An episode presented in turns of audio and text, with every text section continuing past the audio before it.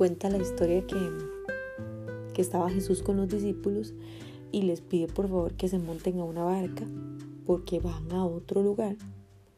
Pero les dice que, que se adelanten. Ellos acababan de terminar un gran milagro. Había sucedido el milagro de los panes y los peces. Y la multitud, ¿verdad? Estaba ahí. Entonces Jesús se queda despidiendo a la gente Mientras tanto ellos van al otro lugar. Ya se hace de noche. Jesús sube a un monte a orar y dice que le coge la madrugada. Ya la barca no estaba cerca, ya, ya los discípulos estaban adelantados y dice que, que en la barca estaban siendo zarandeados por las olas. Había fuertes vientos que estaban golpeando la barca y ellos están asustados, ¿verdad? De, esto que están pasando y de pronto ven una persona que viene hacia donde ellos están y se aterran, por supuesto, asustadísimos, ¿verdad? Y empiezan a gritar, ¡ay, un fantasma! ¡Ay, mire un fantasma! Pero es Jesús que se acercó hasta donde ellos al ver que estaban siendo zarandeados y camina sobre las aguas claro, qué susto. Y él les dice,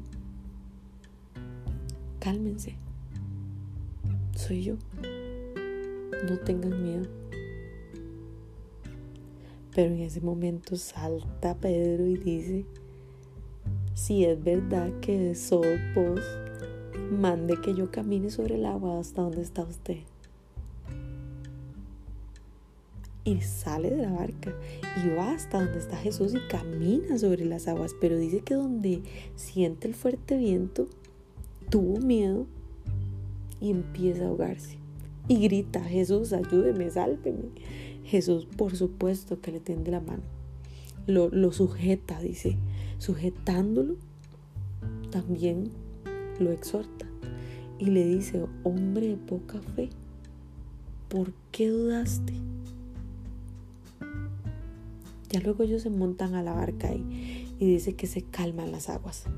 Entonces lo adoran y le dicen y le afirman verdaderamente eres el Hijo de Dios. Esta historia me ha dejado, me ha, venido una y otra vez en los últimos días a la mente y, el, momento en el que me detengo y, y me impacta más es cuando le dice, ¿por qué dudaste? Es que imagínense el cuadro asustados porque están siendo zarandeados.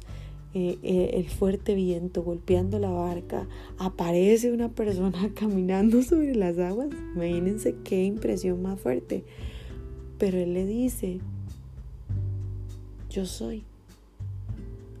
Primero me impresiona mucho y me, encanta ver a Jesús con esa identidad tan segura y tan firme. que qué chiva poder llegar ahí y segundo, me llama poderosamente la atención la, valentía de Pedro de, y, y, de pronto la osadía, como para decirle, bueno, si es cierto, entonces haga que yo camine también. Pero él creyó, creyó, pero cuando fue azotado, y, me hace pensar en, que nosotros recibimos a, Jesús en nuestro corazón y vivimos y vamos a la iglesia y leemos la palabra y le creemos. Pero cuando vienen las situaciones difíciles, cuando realmente hay que creer y poner en práctica toda esa palabra, y cuando realmente necesitamos ver un milagro frente a nuestros ojos,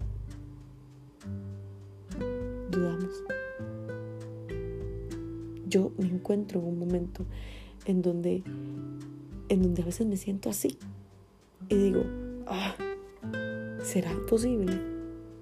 ¿Será que pasa? Y de pronto Jesús me dice, ¿por qué dudas? Él está diciendo, yo soy. Él está diciendo, cálmense, no tengan miedo, yo soy, yo estoy aquí. Y nuestro trabajo es creer, pero qué tan difícil es creer.